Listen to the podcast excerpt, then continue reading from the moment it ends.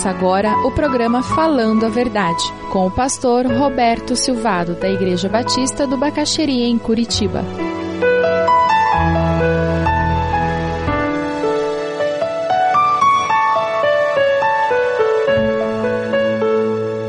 Abra sua Bíblia lá em Gênesis 42. Vamos voltar lá para o Gênesis, voltar lá com José. Gênesis 42, 28.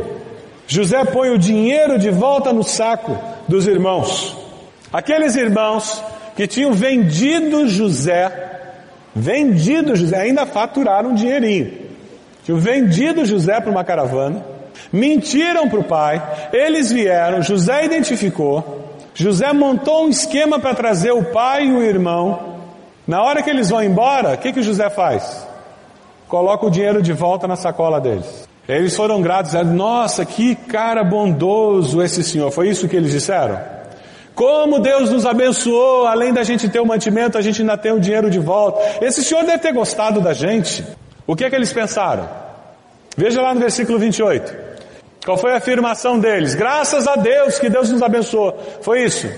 Agora quem é o culpado? Agora Deus é o culpado. Eles trazem o mantimento, voltam com o dinheiro para casa e por causa da culpa deles, Deus é o culpado.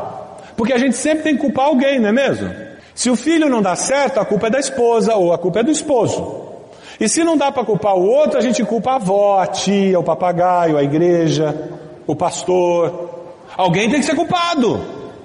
Ah, eu vou culpar o Lula. Pronto, resolvido. O ser humano é assim, a gente sempre tenta jogar a culpa para cima de alguém. Como é que foi lá no jardim do Éden, gente? Desde o começo é desse jeito. Quando Deus perguntou para Adão, ele disse que o culpado era quem? Era Eva também. O senhor faz favor, o senhor me dá um modelo aperfeiçoado e ele não tem esse acessório? Aí Deus fala com a Eva, ela disse que o culpado era quem? Gente, quantas pessoas tinham naquele jardim? Tinham quatro seres: Adão, Eva, Deus e Satanás. Deus conversa com Adão, duas pessoas. Adão disse que era Eva. Três. Sobrou mais alguém? Sobrou o diabo. A Eva disse que foi a serpente. Acabou. Se tivesse um quinto, talvez a Eva dissesse que fossem os dois. O ser humano é assim. Quem sabe você anda passando pela vida e você não se alivia dessa, desse fardo de culpa, porque você continua dizendo que o culpado é o outro. Não é. Lamento informar. Você é o culpado. Me desculpa. Não é muito simpático dizer isso. Você é o responsável. Direto ou indiretamente, você é o responsável. E agora você tem que fazer alguma coisa com relação a isso, porque você é responsável. Ah, graças a Deus. Que bom. Porque agora você pode chegar diante da cruz e dizer: Deus, eu sou responsável. Eu podia ter feito isso, eu podia ter feito isso. Isso, é verdade. Eu podia ter feito isso. Que pai que não podia ter sido um pai melhor? Que mãe que não podia ter sido uma mãe melhor? Não é verdade? Que membro de igreja que não podia ter sido um membro melhor? Que líder que não podia ter sido um líder melhor? Agora eu reconheço, eu peço perdão a Deus. Tem alguém que eu preciso pedir perdão? Deixa eu lá pedir perdão. Vou restaurar. Não é cinismo, não, eu estou agindo baseado no que a palavra diz. Que o sangue de Jesus me limpa de todo o pecado, não é o que a Bíblia diz? E agora eu vou tocar minha vida confiando que Deus vai transformar até as coisas ruins da minha vida em alguma coisa boa. Que é essa a mensagem central dessa mensagem de hoje. Os erros dos outros e os meus erros, Deus é tão Deus que Ele até transforma isso em alguma coisa boa, se eu quiser. Agora eu não posso é fingir que a culpa não é minha e passar o resto da vida carregando isso, porque lá no fundo eu sei que eu contribuí de alguma maneira e eu nunca resolvo. Esse é o ponto. Meus pais me abusaram, me abusou sexualmente, ou me abusou com palavras, ou me abandonou. Que pena, que coisa triste. Tá bom. Sabe como que você é culpado? por ser adulto e deixar que isso infernize a sua vida. É. Então agora você vai tomar uma decisão e dizer: Deus me perdoa, porque eu perdi anos da minha vida deixando que o erro dos meus pais infernizasse a minha vida adulta. Me perdoa, Deus. Agora me ajuda a me livrar desse trauma, me ajuda a me libertar desse problema que eu tenho e a reconstruir minha vida. Aí você pode construir. Enquanto você diz que a culpa é dos seus pais, você nunca faz nada, porque a culpa é deles, eles que têm que fazer. Já está morto, como é que ele vai fazer? A bênção do dinheiro no saco, eles perderam. E a culpa era de Deus. E eles ficaram apavorados, assustados, com medo. E agora? Quando acabar essa comida, como é que nós vamos voltar se ele deu o dinheiro de volta? O que, que esse cara quer? Veja Gênesis 43. Porque quem caminha com culpa tem muita dificuldade de confiar. Porque a culpa é como uma névoa numa manhã de inverno. Sabe aquela névoa? Sabe aquela neblina quando você está voltando à noite para casa que você não enxerga um palmo na frente? A culpa dificulta, porque eu estou sempre desconfiando das pessoas, eu, eu, sempre acho que as pessoas têm uma agenda oculta, porque eu tenho uma agenda oculta. Eu tenho uma coisa atrás de mim que me motiva e que mexe comigo o tempo todo.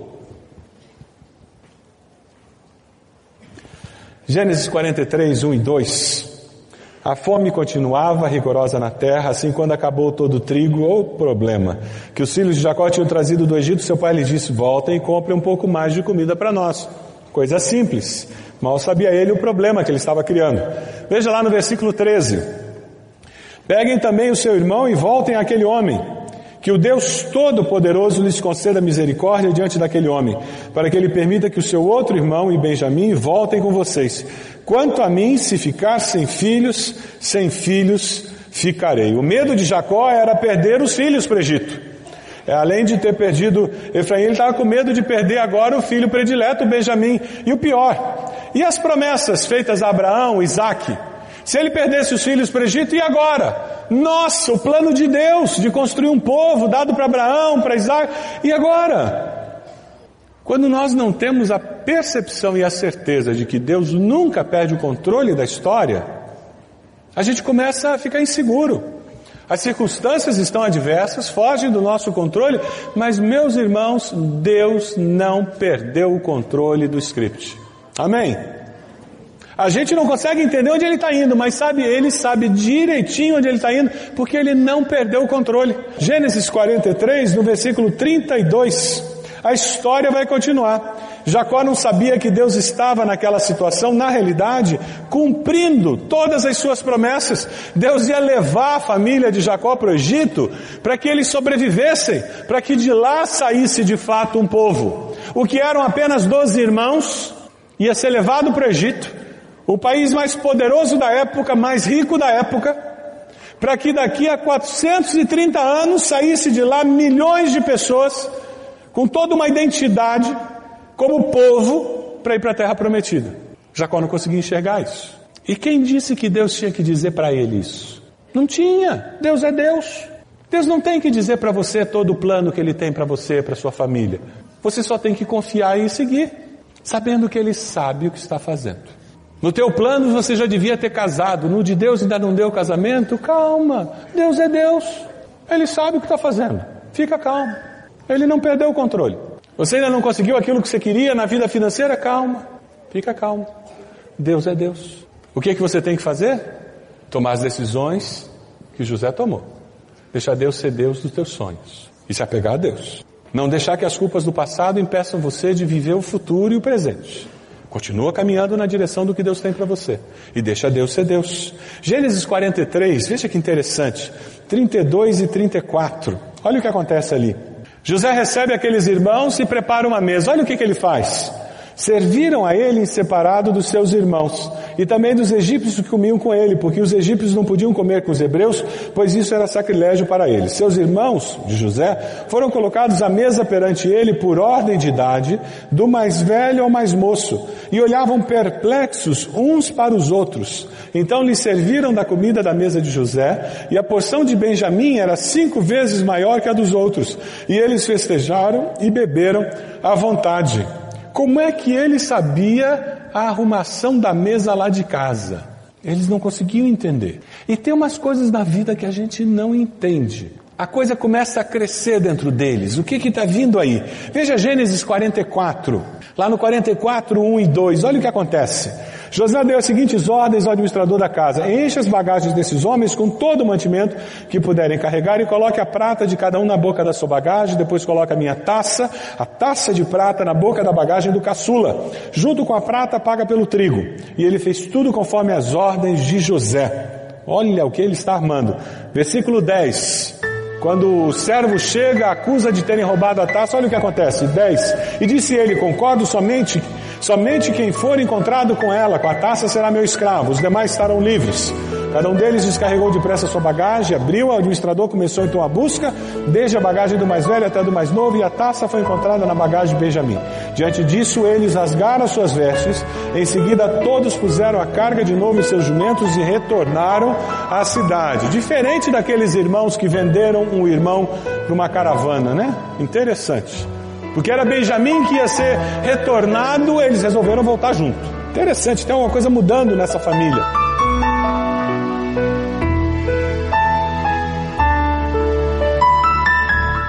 Você deseja adquirir a mensagem que acabou de ouvir, ligue para 41 33630327. Mencione o título ou o dia da mensagem e envie um e-mail para vida@ibb.org.br.